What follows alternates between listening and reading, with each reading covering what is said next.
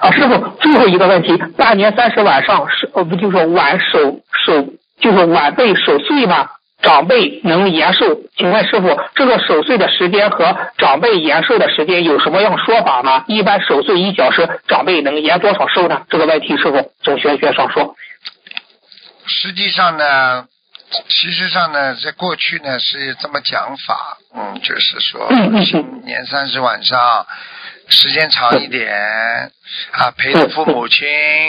那么实际上呢，就是陪着父母亲的时间长。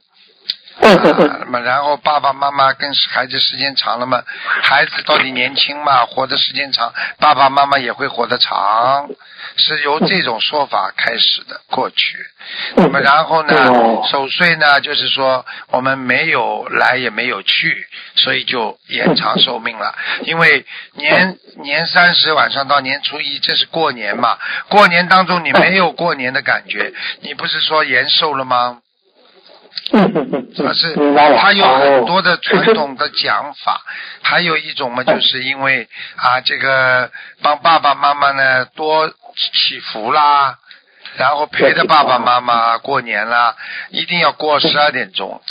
那么你就是说啊，这个孝心啊，然后呢一起迎如迎来了新的年份，那么就是大家又增寿，延年增寿，这叫啊。哦，明白了，明。